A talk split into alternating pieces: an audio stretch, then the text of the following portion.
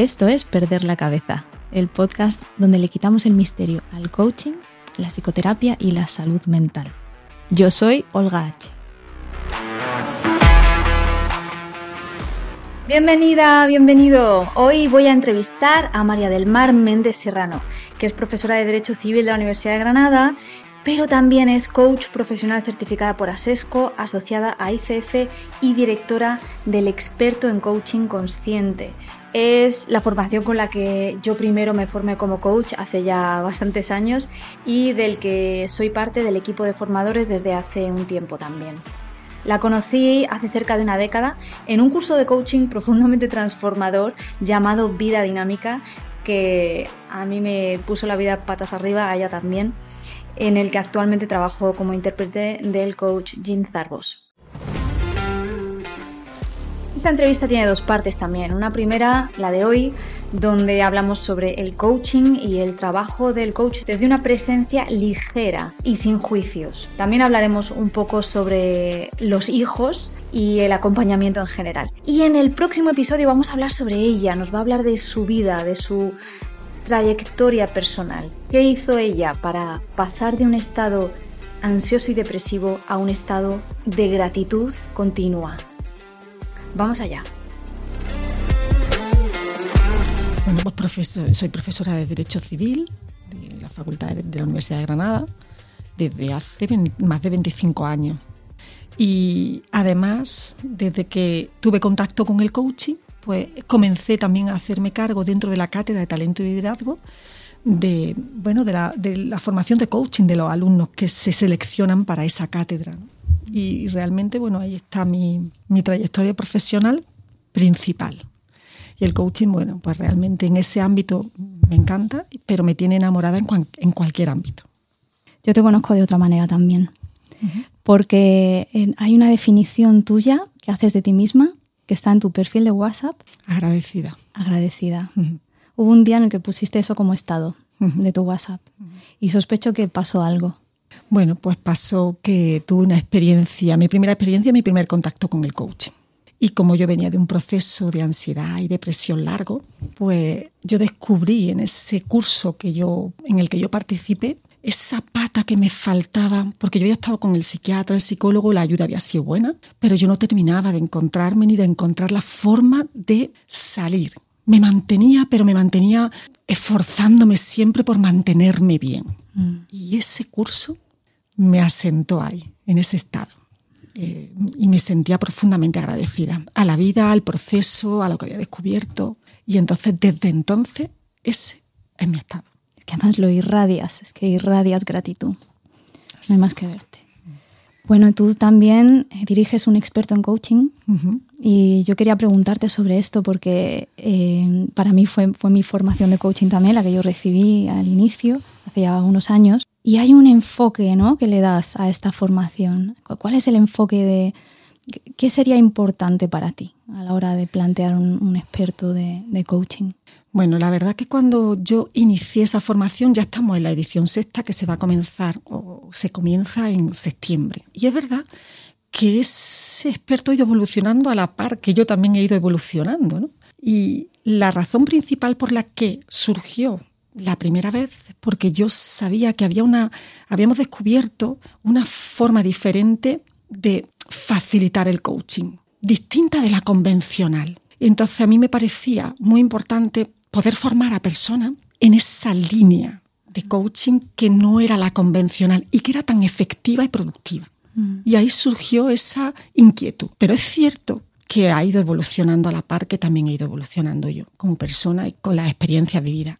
Y a día de hoy, en esta sexta edición, que siento que, que va un puntito más allá que la quinta, la principal más que idea, la principal eh, razón donde esta edición se asienta es en el observador. El observador se refiere a la habilidad de tomar conciencia de uno mismo, de nuestros pensamientos, emociones y comportamientos.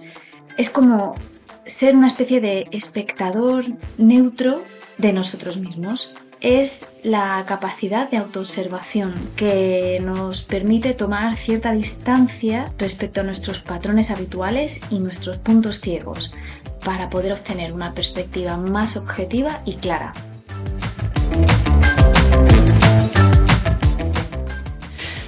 Pero no un observador como el de PNL, que en programación neurolingüística se trabaja mucho con el observador, con esa posición.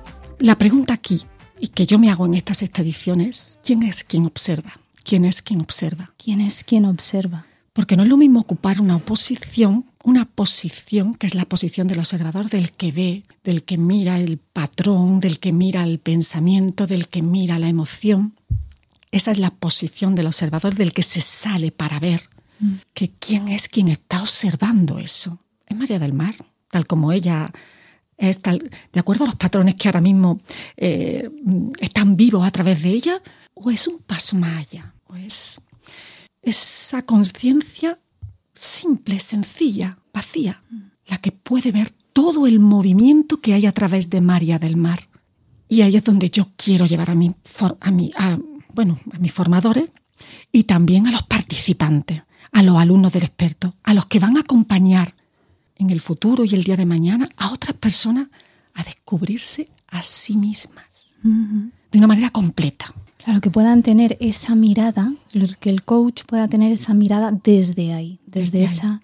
Ese, esa conciencia sencilla, simple, vacía, mm. que puede ver el movimiento de María del Mar con sus pensamientos, sus emociones y sus decisiones, elecciones, que al final son las que conforman su vida y su día a día. Y esa mirada, ¿de dónde sale? Porque me da que no sale de, la cabeza, de los ojos, de la mente, no sale de ahí, ¿no? Bueno, es verdad que esa mirada sale también de, de haber practicado mucho y meditado mucho y, haber, y haberme dado cuenta de dónde estoy realmente. Entonces me doy cuenta de, de la fuerza que hay ahí, de la verdad que hay ahí, tan honesta, tan bonita, tan libre, tan ligera.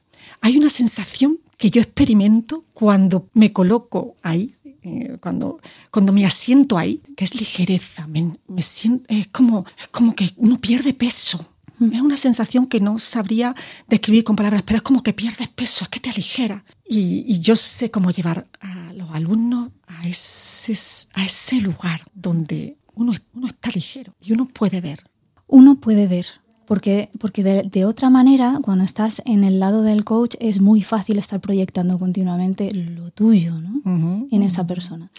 En una supervisión reciente en el Centro María Zambrano con el equipo de psicólogos de allí, yo pregunté, ¿cómo podemos hacer para trabajar con una persona y no sentir que sus historias nos invaden? ¿no? O sea, esto de lo, lo que se llama comúnmente llevarte el trabajo a casa.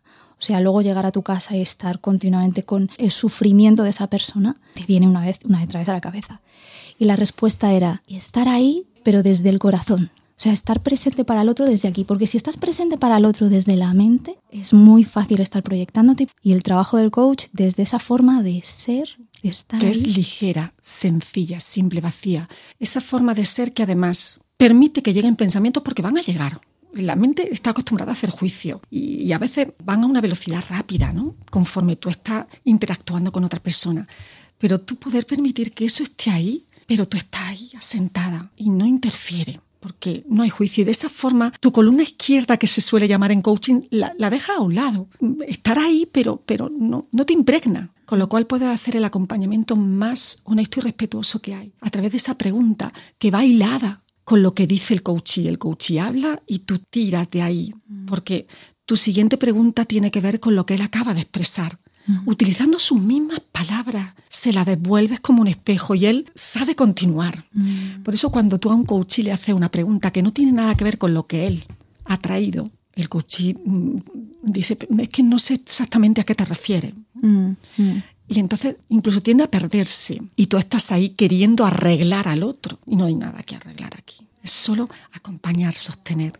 Y cuando sostienes desde ahí, el acompañamiento es verdadero. Y mm. llega a la propia sabiduría que habita en el coachee y que es, es única. La autenticidad del coach para conectar con la autenticidad del coachee. Pero incluso en el caso del coach es más un estado de confianza y vacío. Confianza y vacío. El coachee ya sabe. Lo único que va a hacer tú es ser un canal y un sostén para que él pueda descubrir lo que ya sabe y, aún no ha salido a la superficie, pero él ya sabe. Mm. Y yo no sé nada. Y yo no sé nada. Nada. Nada. Absolutamente nada. Y todo esto es que me trae tanto Montessori. Era algo esencial para la propia María Montessori, el, el que la guía estuviera presente sin enjuiciar. Qué importante eso. Qué importante es estar ahí vacío. Vacío de ideas. Y, yo muchas veces, porque muchas veces la gente te pregunta, pero bueno, vacío de ideas, pero si la mente te trae, bueno, aparecen juicios, aparecen... Sí, pero tú, tú puedes dejarlo. Tú puedes, tú, Basta con que no les prestes atención. Es tan sencillo como eso. No le prestes atención a eso. No converses con eso ni lo traigas. Y al final, como tú dices, tienen que ver con tus propias proyecciones, no tiene nada que ver con el coaching. Eso tiene que ver más que tiene más que ver con tu personaje, ni siquiera contigo. Y entonces en, esta, en este experto de coaching, en esta sexta edición, que se va a formar para estar de esa manera, ¿cómo vas a hacer ese, ese énfasis ahí? ¿Cómo planteas ese, ese proceso formativo? Bueno, primero quiero reunirme con todos los formadores que van a estar en esta edición, explicar esta línea y, esta intención. Un contexto. Sí, este contexto, pero mm, de una manera experiencial. Porque al final es la experiencia la que de verdad te revela. Mm. Y va a ser de una manera experiencial. Y no va a ser en una reunión sencilla, de una manera experiencial y explicar qué es importante que esté presente en cada módulo con la particularidad de cada módulo para que los alumnos cada vez se muevan más y se asienten más en ese espacio que está eh, libre, que está vacío, que es que es sencillo, que es simple, que es mucho más sencillo que retener pensamientos, ideas, juicios, que tratar de controlar mucho más. Ni siquiera sea, no es agotador, está tan vivo y tan, tan vibrante y tan mm, lleno de energía que lo único que se necesita es nada, nada. Y qué bien, qué descanso, ¿no? Saber eso, qué alivio. Y luego el, el, experto, desde luego, en el primer módulo que lo facilito yo, lo voy a comenzar así. Quiero que ellos tengan los alumnos desde el minuto uno esa experiencia para que cada día ellos lo vayan ejercitando y practicando. Y la meditación también va a ser una herramienta importante en esta edición, una herramienta central. Eh, eh, tú sabes que ICF y ASESCO han determinado una serie de competencias del coach, habilidades que tiene que tener. Ah, ¿Tú tendrías algo que añadir a esa lista de competencias y habilidades del coach? Más que añadir, es darles el enfoque, este enfoque, porque cuando hablamos de presencia y escucha activa, esto es presencia. Presencia es esto.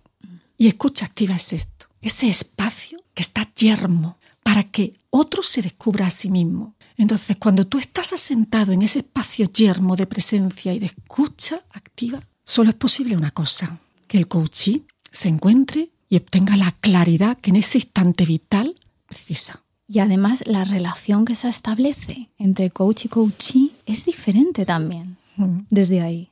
Es muy diferente, primero, porque el coachee se siente en un espacio de confianza absoluta. Ya sabemos que, eso, se transmite de una manera muy sutil, no hace falta hablarlo, no hace falta decirle al coachee, mira, que, mm, que, yo soy un espacio de confianza, que yo estoy yermo, que yo estoy vacío, que, yo soy, yo soy, que, esto, que aquí no hay nada, no hay juicio, no hay que explicarle nada de eso. Eso llega, porque como en PNL también se ve, cada microgesto lo va a revelar de la persona. Y cuando el coach está descansando en ese espacio, el coach se siente en ese espacio. Es un espacio de confianza plena, de fe ciega en el proceso. Fe ciega en el, proceso. Sí. a veces estos procesos son más largos, ¿no? Si empezamos a proyectar expectativas de que el proceso tiene que ser de esta manera o de otra. Al final estancamos. Esto, mira, eh, Olga, me, gusta que, que, hayas traído esto. Esto es lo que hacemos las madres con nuestros hijos muchas veces. Proyectamos tanto a través de, nuestro personaje, de nuestra idea de cómo ha de ser una madre, de cómo además soy mm, eh, yo como María del Mar y con toda la información que he recibido a lo largo de mi vida, que mm, claro, yo tengo que hacer mi papel bien, entonces yo lo que quiero es controlar que yo lo estoy haciendo bien, entonces yo estoy continuamente interviniendo, proyectando, interfiero en el camino de mi hijo y de mis hijos. Y cuando te colocas en este espacio, y enseguida ellos lo experimentan, lo captan. Decía María Montessori, dale al niño un rayo de luz y sigue tu camino. Así es. Y un padre puede estar ahí sin que se note, pero marcar una profunda diferencia desde ese espacio. No significa que va, déjalo a su aire. Sí, bueno, podría ser eso lo que se podría decir, pero no se trata de déjalo y, ya hasta que ya saldrá el sol por donde quiera. No, no tiene nada que ver con eso. Es una presencia respetuosa, eh, clara. Eh, es una, eh, una presencia y un acompañamiento desde la libertad y la confianza en que él sabe. Porque si yo llevo eso mismo a la educación de mi hijo en el día a día, eso da frutos verdaderos y los da. Y tú vas a poder estar ahí en medio de situaciones de conflicto para él que, que, tú a lo mejor puedes interpretar como conflictivas, como tensas, como peligrosas, pero que tu asiento sea la confianza de que eso va a llegar exactamente donde tiene que llegar. Y además es que los hijos no hacen caso de lo que les decimos, pero sí imitan todo lo que ven. Así es. Parte de dar ese rayo de luz a los hijos está en ser nosotros ese ejemplo, ¿verdad? Eso que tú estás diciendo, desde esa presencia, desde esa libertad, esa confianza en la inteligencia del otro. Así es. Ser modelo. Yo recuerdo una cosa que me decía mi hijo Marco cuando llegaba a casa, me decía, tengo la sensación cada vez que entro que me escudriña, que me analiza de arriba abajo, es que me mira y yo digo, no, yo no hago eso. Y me acuerdo que aquello me dejó un poco tocada y me di cuenta, porque realmente yo intencionadamente no lo hacía. Pero de repente dije, es que realmente estoy viendo a ver si descubro algo que esté mal. Estaba pendiente de ver si veía algo que pudiera estar mal. Y eso que para mí no era tan evidente, para él era muy explícito, sin abrir la boca, sin hablar. Cuando me di cuenta de eso y que realmente yo estaba transmitiendo eso, tomé la elección de por lo menos corporalmente no dar, no transmitir ese mensaje, porque además yo ya estaba sentada en otro lugar. Yo no estaba eh, tratando de arreglarlo a él, mm. pero aún había eco de esa intención. Ahí había eco y, y entonces me hice muy presente a esa información corporal, con lo cual empecé a eh, mirarlo a los ojos, a saludarlo, a preguntar qué tal, cómo estás, cómo te ha ido, desde un espacio de, mm, de gratitud, de confianza. Y, eso, y eso se ha ido asentando y se ha ido viendo. Es que es, es tan importante ver a los niños, en, a nuestros hijos, como seres completos, que no les falta nada. No hay nada que arreglar. No hay nada que arreglar. Y, también partir de una idea. Eres la madre perfecta, por favor. ¿Cómo puedes dudarlo? Ni un solo segundo. Y desde esa idea perfecta que entre comillas, por supuesto, en el sentido de que no te preguntes si lo estás haciendo o no estás haciendo bien continuamente, que esto es una pregunta que, que, a María del Mar le venía continuamente. Y, cuando dejas de preguntarte si lo estás o no estás haciendo bien, cuando dejas de estar ahí, en el... Eh, y comieron del árbol del bien y del mal, y ahí empezaron todos los problemas, ¿no? Pues a veces cuando comemos de ese árbol, empezamos a complicar la vida y la existencia nuestra y de los demás. Esa es la forma de ser que buscamos. Sí, en el, la forma de ser el coach. La que está yerma, clara, libre. Es una habilidad para la vida en general. Cuando comienzas a sentarte ahí en ese lugar, ese lugar te lo lleva a cada momento, a cada instante. Por lo tanto, es una formación que va más allá de formar a un coach para acompañar a otro. Es una formación para una vida con sentido, para una vida verdadera para una vida llena de amor y de gratitud. Que eh, desde ahí es de donde vives tú, desde esa gratitud. O sea, el coaching, ahí, aquí estamos, es que hay, hay, muchas personas que ven el coaching como algo un poco frío, o sea, dentro del mundo empresarial. Yo hace poco di un taller a, psicólogos del, del Máster General Sanitario y les decía, ¿qué es el coaching para vosotros? Y me decían, oye, eso, eso se da en el contexto de la empresa, es muy frío, lo veían como algo Mm, que, no es la realidad que tú y yo conocemos del coaching. El coaching es conexión, es profundidad, es presencia, es silencio, es mirar adentro, es darte cuenta de que el único cambio posible en este mundo es el tuyo. No hay nada fuera que cambiar nada. Cuando alguien viene a, un proceso de coaching y me dicen, bueno, yo es que lo que quiero es cambiar mi relación de pareja, que mi relación de pareja sea nueva, diferente. Y digo, bien, vale. Y, va mm, eh, perfilando el, el, objetivo y de repente dice, me gustaría que mi marido fuera de esta manera, de esta otra, de esta otra. Y tú dices, bueno, pues entonces ya hemos terminado el proceso porque realmente eso no es posible. Aquí el único cambio posible el tuyo en relación a tu marido, para que tú crees esa relación que tú sueñas, para que tú crees esa relación valiosa que tú tienes en tu mente o en tu corazón, lo único que se precisa es que tú cambies tu manera de relacionarte con la pareja, con tu pareja, y comiences a mirarlo de manera nueva, como decía María Montessori. Cada día de manera nueva. Es que, es que hay que ver lo nuevo cada día. Otra cuestión, si es verdad que si hay una relación abusiva de maltrato, pues sí, eso, eso, es diferente. Vale, pero yo iría en la misma línea, le diría a esta persona, vale, eh, si tú necesitas cambiar a otra persona, ¿no sería más sano, saludable que tú salieras de, una, de esa relación? Porque eso probablemente no va a ocurrir. Mm. Él está haciendo lo que él está haciendo y tú estás ahí en medio. ¿Qué te mantiene ahí? El único cambio posible es el tuyo, el que viene de dentro. Mm.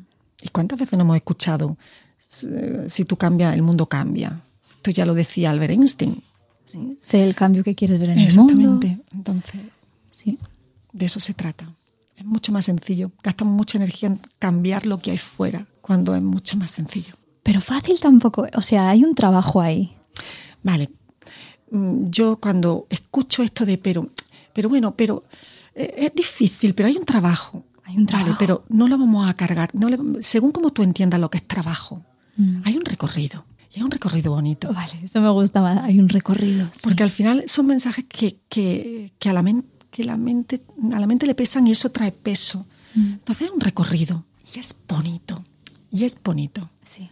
Con, y es cierto que, que si te colocan en esa posición del, del que está yermo, del que está observándose desde ese espacio, uno puede experimentar ese movimiento que a veces se, eh, a mí me decía una, es que a veces duele, ya, pero tú puedes experimentar ese dolor sabiendo que ese dolor no te determina.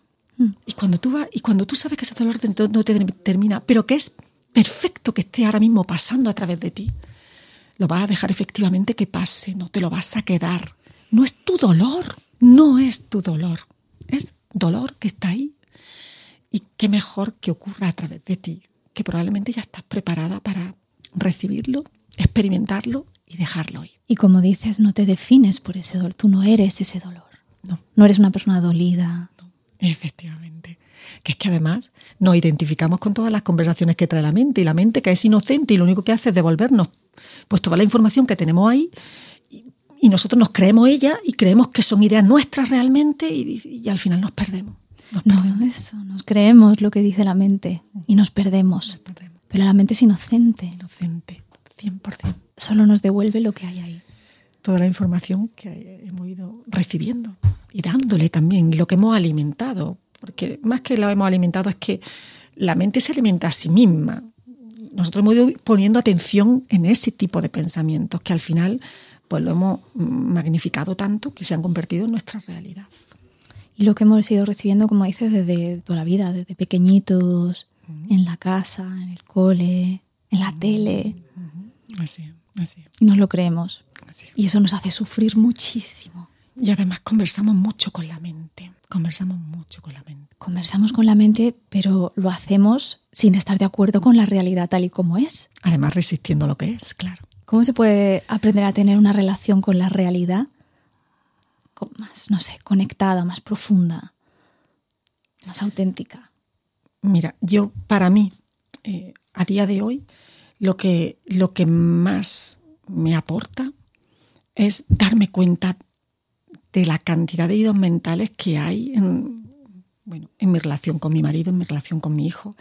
Tengo que reconocer que esos hilos mentales han bajado mucho su volumen y su intensidad y no, no suelen aparecer con frecuencia, pero, pero cuando aparecen yo los veo y yo me doy cuenta que son hilos mentales que estaban ahí, ideas mm. eh, en las que se asentaban mis relaciones antes.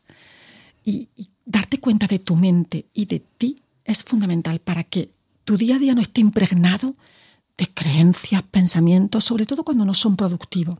Mm. Pero también me doy cuenta de cuándo sí que lo son. Mm. Porque también es importante saber que, bueno, que, a veces algo que puede parecer muy productivo puede ser también limitante si lo agarro y lo atrapo y quiero atraparlo. Para que se quede aquí. Eh, sí, sí, sí, sí. Entonces, también de esa forma puedo dejar de ser ese espacio yermo en el día a día que me permite vivir la vida, experimentarla, sin estar sujeta a patrones. Que has creado tú. Que has creado tú, efectivamente. Lo que has dicho me ha encantado. Has hablado de separar las ideas de ti. De ti. Decir, esto no soy yo. Estos son mis ideas, mis pensamientos, mis constructos mentales. Yo soy otra cosa. ¿Qué soy? Ni siquiera soy...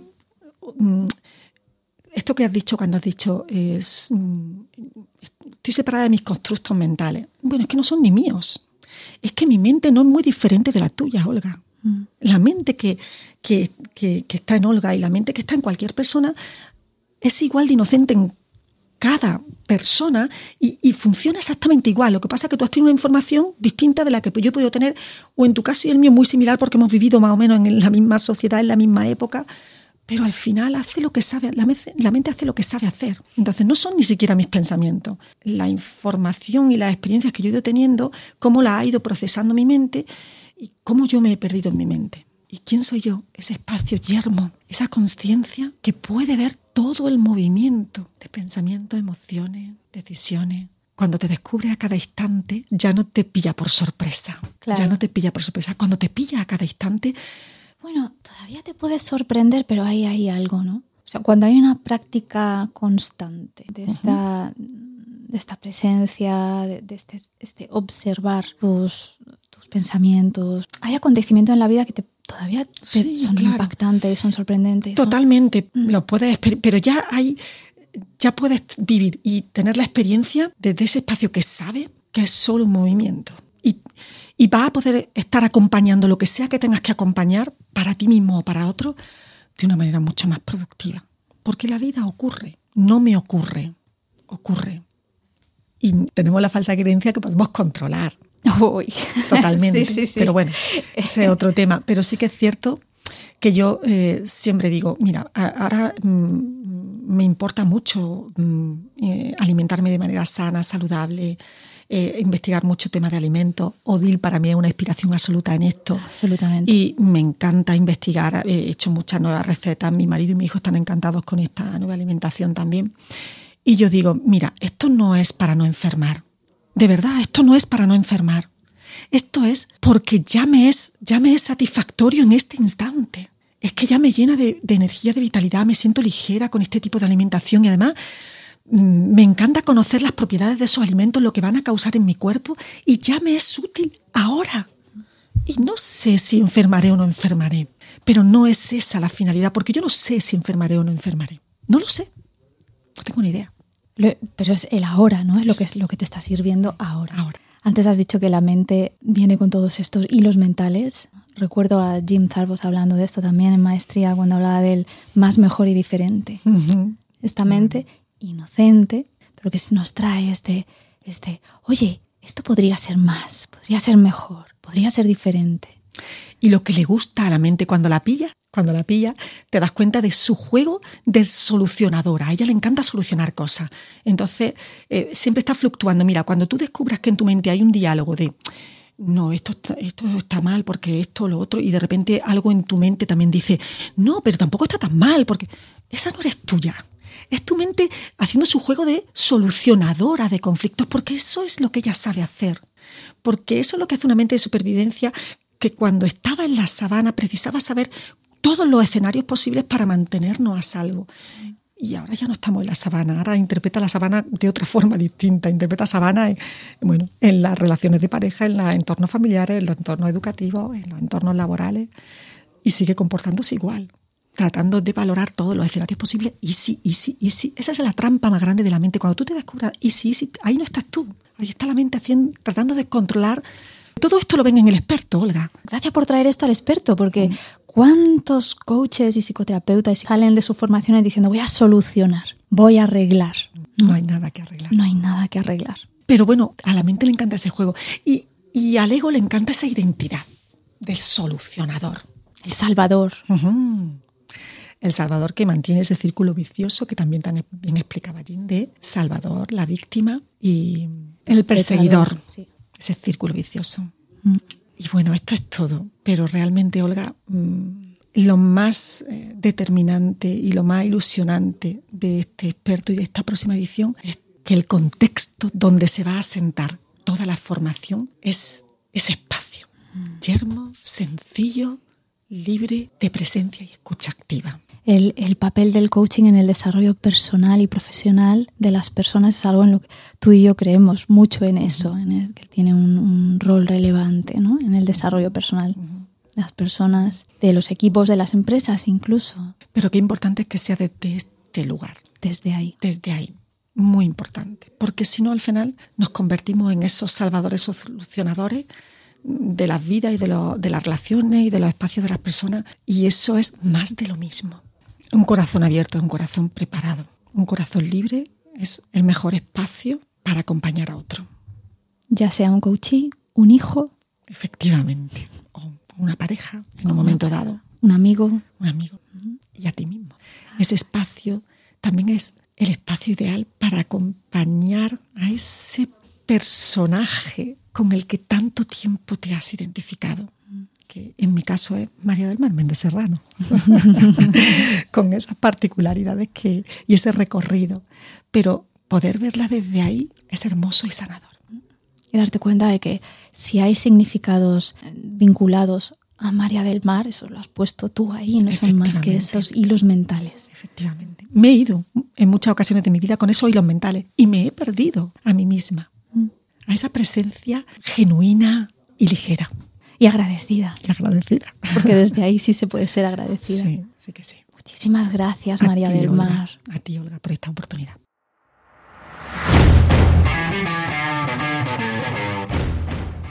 Si te ha gustado, comparte, comenta, suscríbete. No te pierdas el siguiente episodio que es súper bonito, donde hablamos María del Mar y yo sobre su trayectoria personal. Te invito también a que me sigas en redes sociales. Estoy como Olga H. Y que visites mi página web, olgah.com, donde podrás también suscribirte a mi newsletter. Un abracito, hasta la próxima.